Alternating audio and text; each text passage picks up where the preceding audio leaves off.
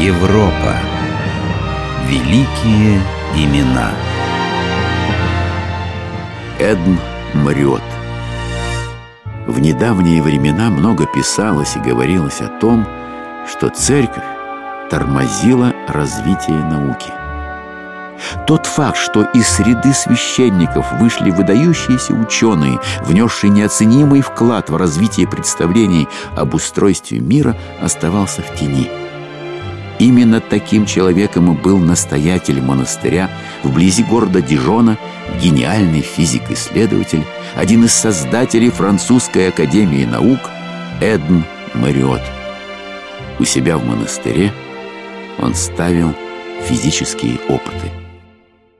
Братжан, как ты думаешь, можно ли с помощью холода и воды получить жаркое пламя?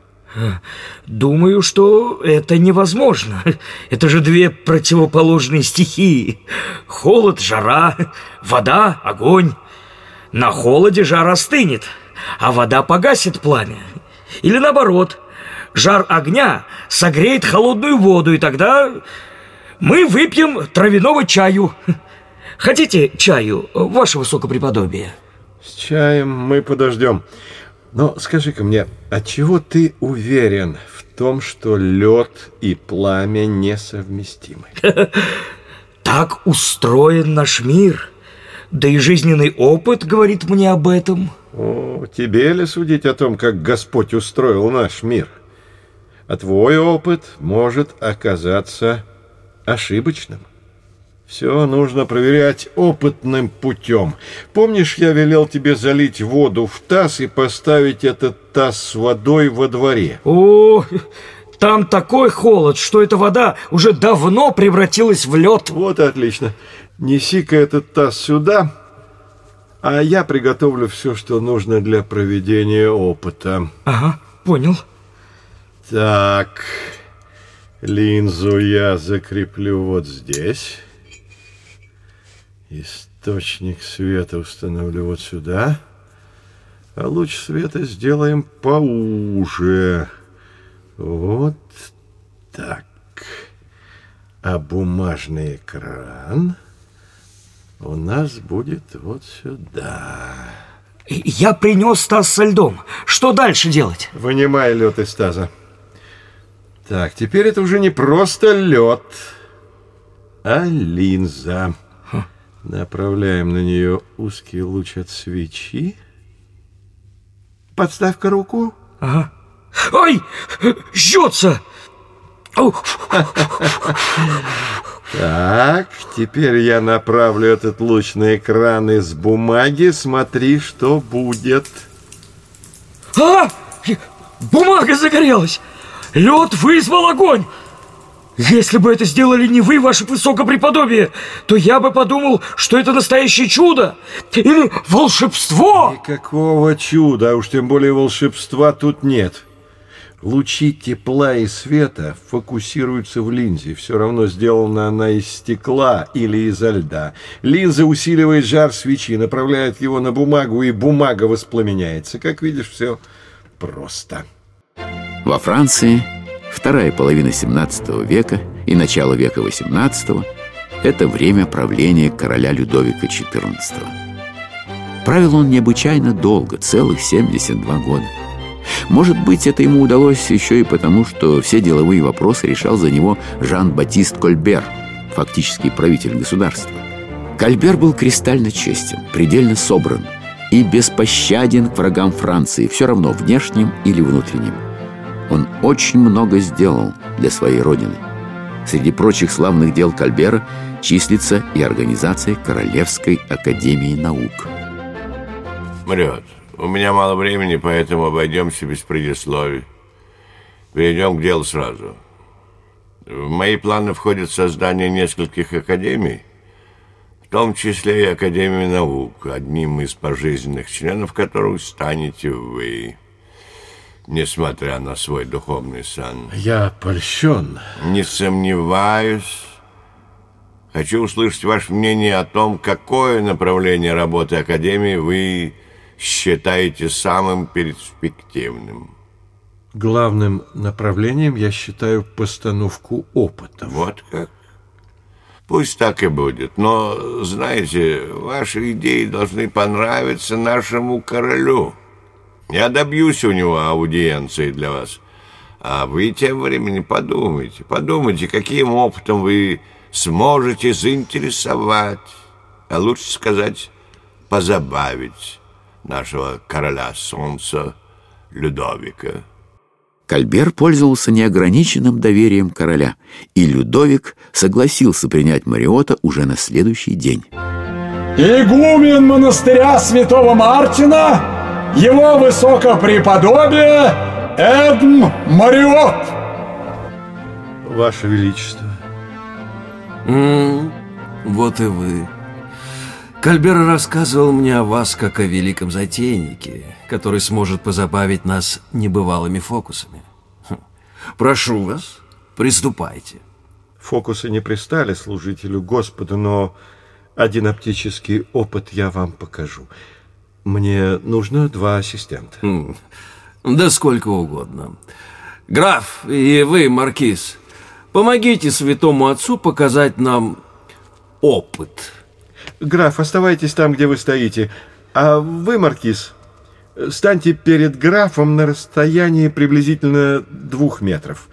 Так, теперь посмотрите на графа, но не прямо, а эдак э, боковым зрением. Да, вот так. Что вы видите? О, ужас, ужас! Я вижу графа, но у него, у него нет головы на плечах. Святой отец, если это шутка, то она дурного свойства. Граф, а теперь вы посмотрите точно так же на маркиза. Что вы видите?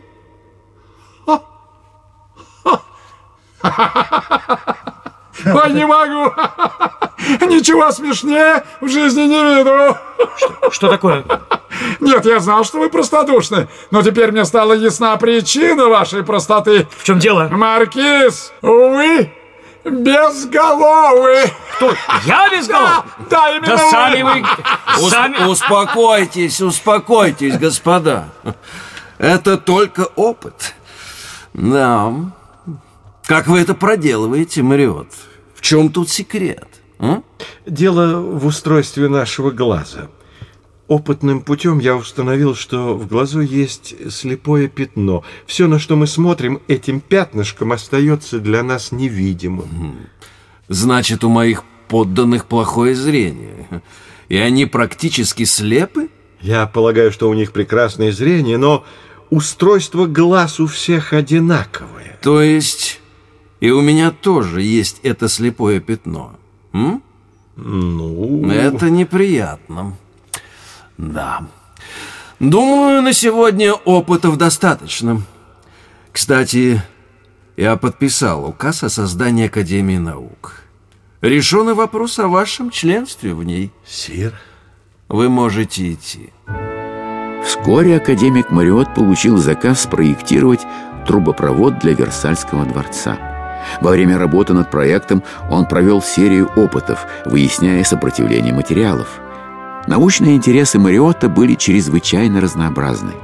Он ввел в терминологию понятие массы, меры вещества, содержащегося в теле. Определил, что она, масса, зависит от размеров и плотности тела и не связана с его весом. Кроме того, он утверждал, что всякое тело оказывает сопротивление изменению состояния его движения, и величина этого сопротивления зависит от массы тела. Об этом он рассказывал монахам в своем монастыре. допустим, что ты, браджан, и ты, браджак, идете по лесной дороге. Вдруг из кустов выскакивает разбойник и толкает вас, чтобы вы упали на землю. Как вы думаете, кого ему будет легче повалить? Худого Жана или дородного Жака? Меня не так просто повалить. Я устаю на ногах. А потом как врежу этому бандиту, мало не покажется. А Жан, он как пушинка. На него только дунь, он и улетит. Значит, толстяка повалить сложнее, чем худого. Конечно, с толстяком Жаком справиться сложнее. Давайте возьмем два шара, большой и маленький, и слегка толкнем их вот этой палкой. Что у нас получится?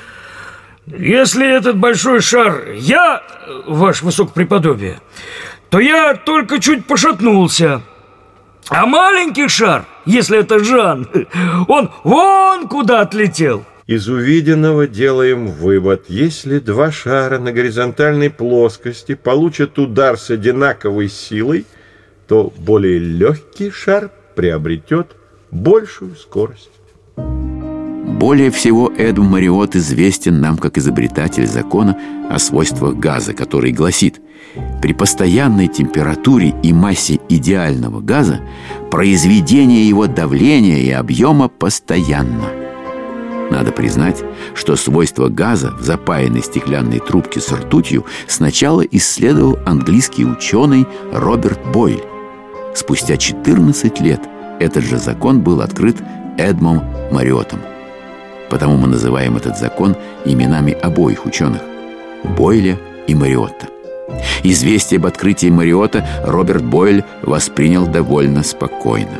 Прочитав о нем в научном издании, Бойль, не вынимая трубки изо рта, окликнул своего ассистента Роберта Таунли. Черт возьми, Ричард, вы слышали, что какой-то француз повторил наше открытие? Открытие бывает только первым, сэр. Второе — это уже плагиат. А кто он, этот француз? Э, физик? Хм, он аббат и член французской академии наук. Да, такое возможно только во Франции.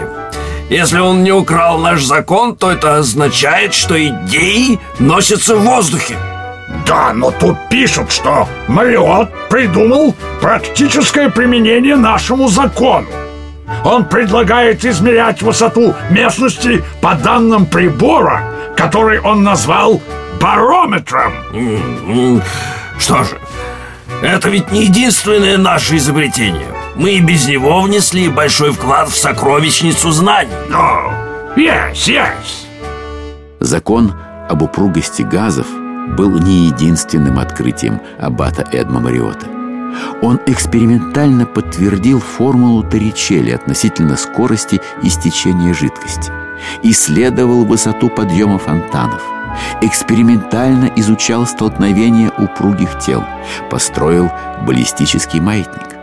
Аббат Мариот доказал также увеличение объема воды при замерзании и обнаружил в 1666 году слепое пятно в глазу. Он исследовал цвета, в частности цветные кольца вокруг Солнца и Луны. Изучал радугу, дифракцию света, показал отличия между тепловыми и световыми лучами и изготовил немало различных физических приборов, которые не имели аналогов.